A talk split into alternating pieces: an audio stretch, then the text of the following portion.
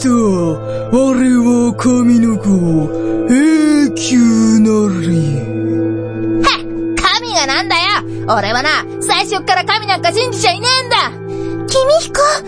ここに来たのがなんかの縁って言うなら、戦ってやろうじゃねえか最後まで。神なんて人間が作り出したもんだってことを教えてやるぜ私は、君彦にいろんな景色を見せてもらった。答えは一つじゃないってことは僕がついてるからねみょみょみょみょみょみょみょあくまでを否定するか。ならば、来るわい。私が。僭越ながら番組内容を変更して、シロが演芸情報をお送りします。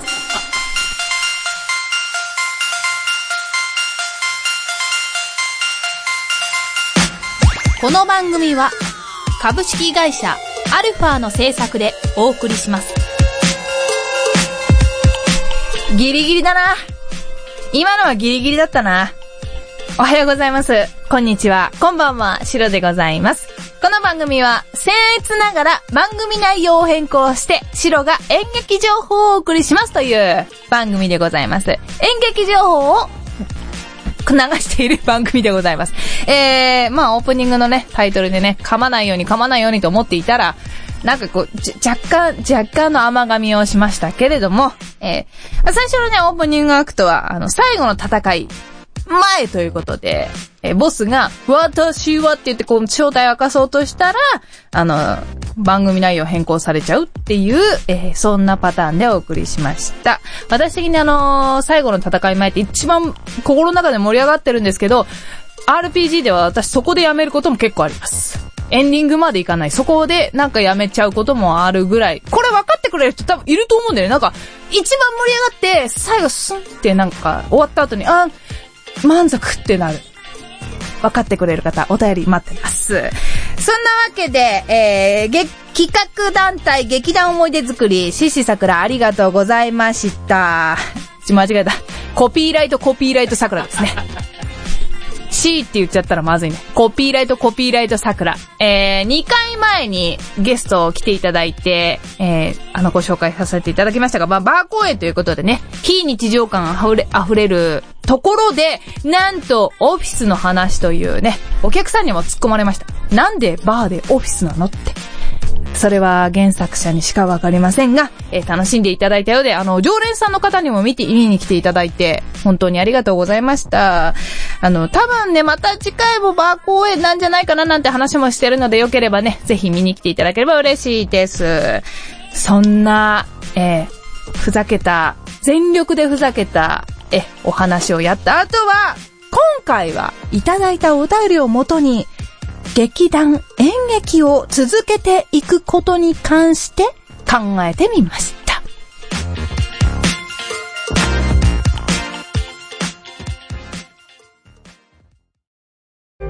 皆様、ライブを生で見ていますか ?50 歳を過ぎた今でも、月に10回くらいはライブに通う、なんのこっちゃいにしゃばをお送りするラジオ番組、ここに開始します。なんのこっちゃいにしゃば、今の青春、我がライブ人生。各週水曜日、アルファからポッドキャストにて配信中。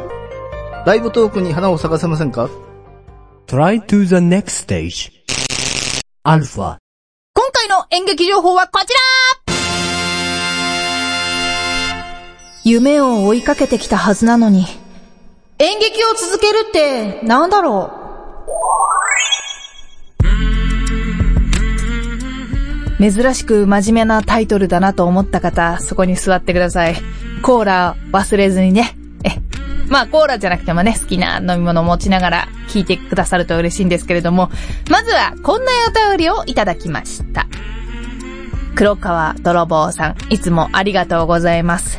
シロさん、聞けるときは YouTube 配信で聞いています。劇団キャラメルボックスが活動を休止したというニュースを Twitter で見ました。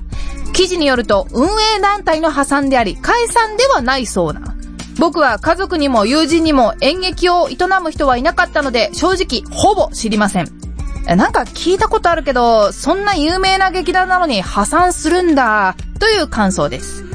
演劇人にとってどういう意味合いのニュースなのでしょうかまた、劇団の理想の終わり方ってどんな感じなのでしょうかというわけで、いつもありがとうございます。YouTube でね、聞いていただいているということで、あの、お便りもね、たくさんくださるんで、本当に嬉しいです。ありがとうございます。で、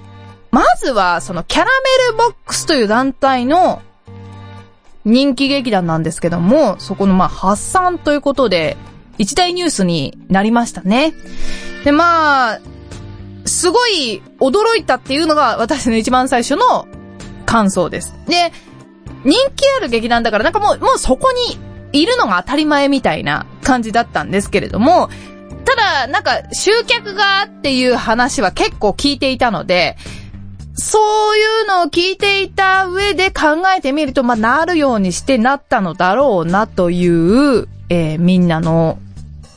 話の中で出てきた言葉でしたね。な前にもお話ししたんですけども、演劇公演にとって大きなお金の出入りって二つなんですよ。チケットと物販。で、これが大きなカンパニーになればなるほど、どちらが欠けても運営自体って厳しくなるんですね。で、チケットで売れるとこはまあチケットでガンガン売ればいいし、チケットと、その、物販が売れるところはどっちも頑張んなきゃいけないし、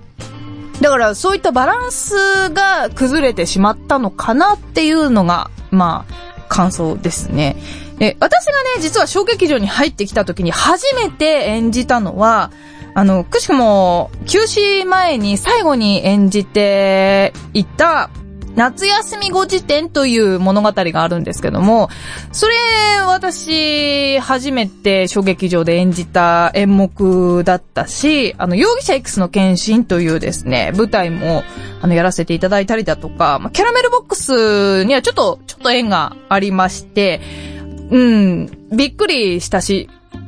本音で言うと結構悲しいですね。まあ、でも、ここで休止をしたというのは、まあ、スポンサーとか今後つけない限りちょっと難しいのではないのかなとは思います。あと、大きな劇団なんだけど、ここってずっとあの、いろんなとこでこう、ぶ劇場をね、いろんなとこでやってたんで、持ち劇場がなかったっていうのも、まあ、一つ原因なんじゃないかなとは思っております。そこでね、お便りにもあった、劇団の理想の終わり方というお話から続けていくことに関して改めて考えてみようというのが今回のテーマでございます。理想の終わり方。何だと思いますか？皆さん。いろいろ考えていらっしゃる方っているのかな？私的には、お金とか人間関係で終わらないこと。まあ、こんなのね、どんなビジネスでも当たり前なんですけど、それじゃないかなと思ってます。例えば、あの、年取ったなぁ、もう体動かねえよ。よし終わりですか？みたいな、そういう定年がない分、引き際もちょっと難しいんですけども、続けていこうと思えばいくらでもできる中で、自分の引き際みたいなのを考えていて、劇団での引き際、それも考えるのも劇団の一つのあり方ではないかなと思います。まあもちろん続けていければね、一番いいんですけど、あの、代々こう、ね、一代目、二代目、三代目みたいに続けていければそれが一番嬉しいんですけども、まあ自分の代で終わりにしようと思った時は、引き際を考えておくのもいいんじゃないかなとは、私は思います。で、ちょっと面白い本があるので、ぜひここでご紹介をさせてください。森山智人さんという方が書いていらっしゃるんですけども、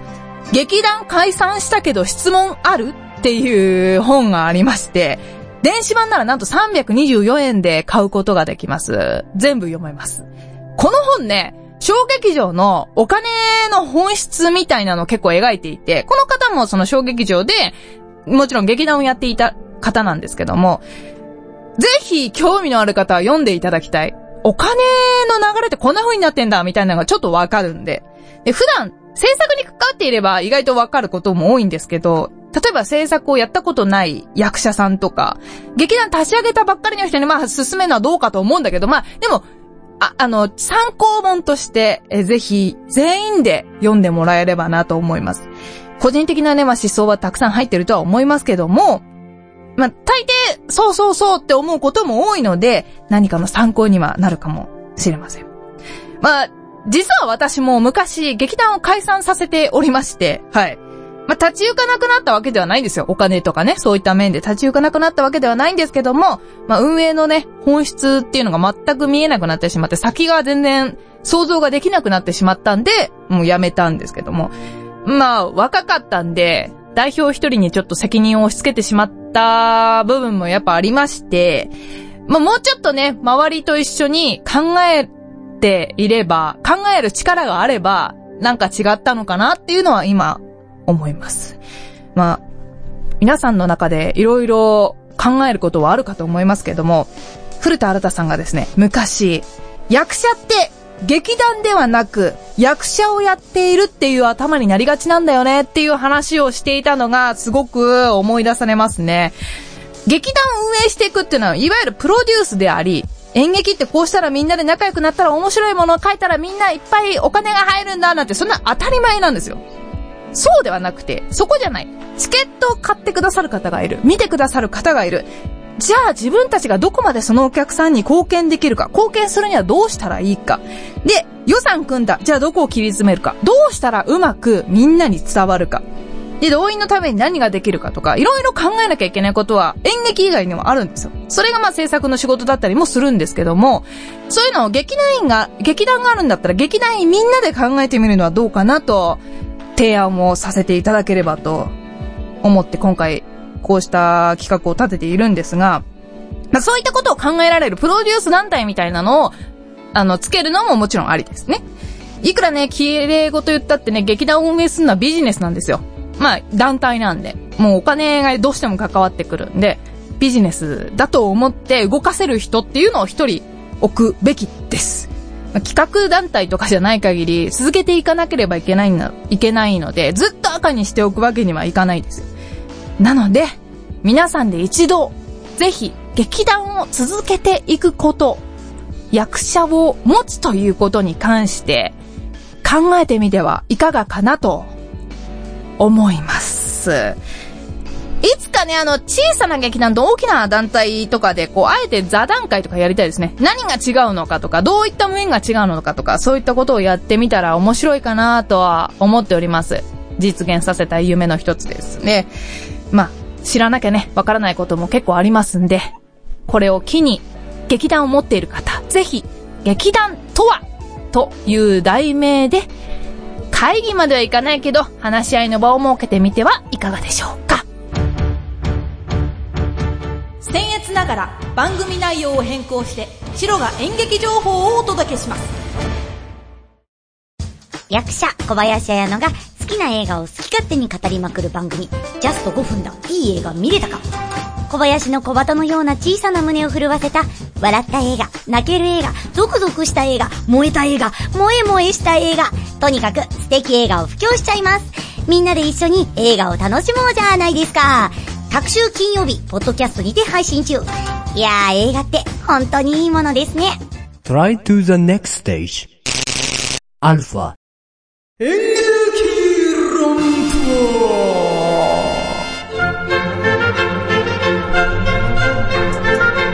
このコーナー、何をするのかと申しますと、シロさんはアルファ社長より芝居の題名のみ渡されます。そのお芝居がどんなものなのかを予想します。その後、本当の内容を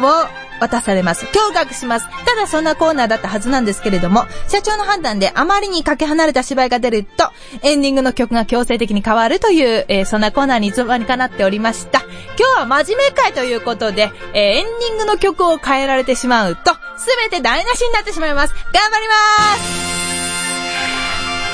はい、というわけで今回の題名はこちらカタルシス。あんな、これさ、どんな意味だっけ？カタルシスって。まずさ、もうそっからだよ。なんだっけ？カタルシスって。え、なんだっけ？どんな意味だっけ？いや、もうこれはさ、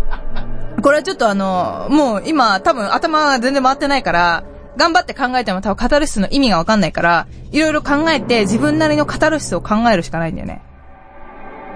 カタルシス、カタルシス、カタ、カタルシス、カタルシ、オッケー、よし。じゃあ、内容、行ってみましょ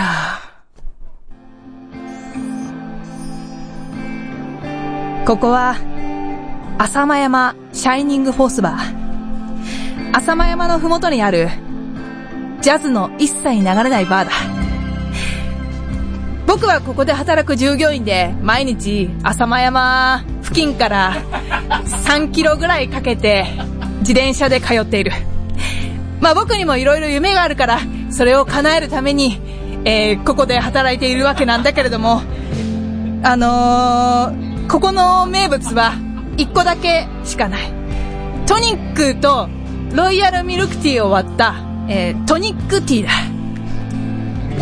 たくさんの方がこのトニックティーを求めて来るのを見ると、僕は僕の夢を捨ててでもここで働いてもいいかななんてそんな気分になる。僕の夢はまだまだ始まったばかりだ。ご期待ください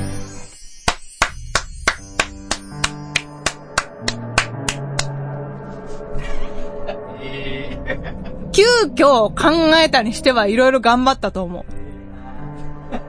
あーって言われてるけど、だから、その、いわゆる、ここ、カタルシスという、か、しかも、なんか、カタルシスっていう名前をどっかで出そうと思ってたのに、全然出てなかった。全く出てなかった。カタルシスファーとか言おうかなと思ってたのに、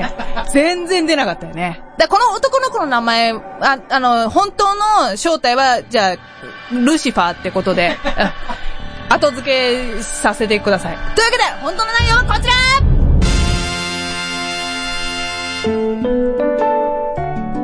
私の言葉を聞いて、私の体を感じて、私によって、そして、私になって。生きる場所を失った彼女が出会ったのは、街角に現れた一人の男性。しかし、その男は政府から追われる危険人物だった。男とは縁のない彼女は危険な男の香りに酔っていく。そして世界から追われる身になり、最後に逃げた場所は富士山だった。現代に降りた作者の神、ホワイティ・シロリアル、最新作、カタルシス。全国の書店から発売日に全て在庫切れという異例な売り上げを叩き出すシロリアルが執筆するサスペンス作品が映画になって登場。あなたはこの異様な現実を受け入れられるか？2034年4月5日、全国書店でプロジェクターによって上演。詳しくは近隣の書店に聞いてくれ。カタルシス。舞台、舞台の上の出来事を見ることによって引き起こされる情緒の経験が、日頃心の中に鬱積している同志の情緒を解放し、それにより快感を得ること。わざわざカタルシスの説明まで書いてくれてた。これ先ちょっとチラって見りゃよかった。いろいろ突っ込みどころはあるんだけど、山関連ということで、え、今回は当たりということで、ありがとうございま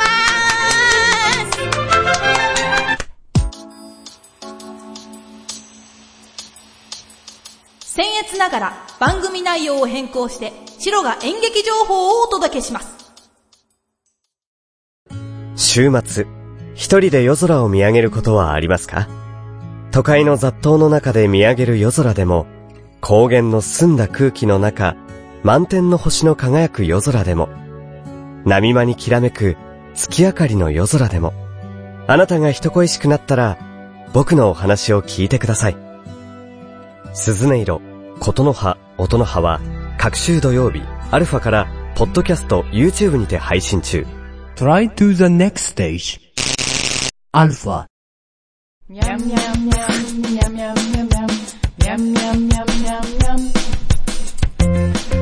当たらなかった最後これ真面目会なのに最後これかエンディングでございますえー、そんなわけで、先ほど、演劇論破で、えー、山関連で当たりと言ったにもかかわらず、えー、浅間山だと一生懸命弁明したにもかかわらず、今回このようなエンディングになってしまったことを、心から、えー、お詫びは申し上げません。私は当たりだと言い続けます。山っていう、なかなか山当たんないから。山、山当たるってな、カタルシスで山当たるってなかなかないからね。まあ、意味分かってなかったんですけど。はい。この番組では紹介してほしい劇団公演情報を募集しております。役者、スタッフなど、えー売り込みに来ていただいても構いません。ぜひここにゲストとしていらっしゃってください。私がね、あのー稽古場に遊びに行ってインタビューを取ることも可能なので、ぜひぜひ、ぜひぜひ、お便り待ってますすべての宛先は、ふしろアットマーク、アルファ、ハイフン、レディオドットコムまでお願いします。この番組、公式ツイッターがございます。ハッシュタグ、戦劇、ローマ字で戦劇と探してみてください。この番組の公式ツイッターに出会えるはずです。そこから DM など送っていただいても構いませんので、ぜひ、心からお便りをお待ちしております。もう7月ということで、この番組が流れる時には、暑いんでしょうかね。梅雨明けはまだしてないですけれども、この音楽を聴いて、陽気な気分になってくれると嬉しいです。あくまで言っときますけど、今回のは当たりですからね。はい。というわけで、お相手はあなたのブレックファースト、シロがお送りいたしました。おしぼり一回見てみないかいこ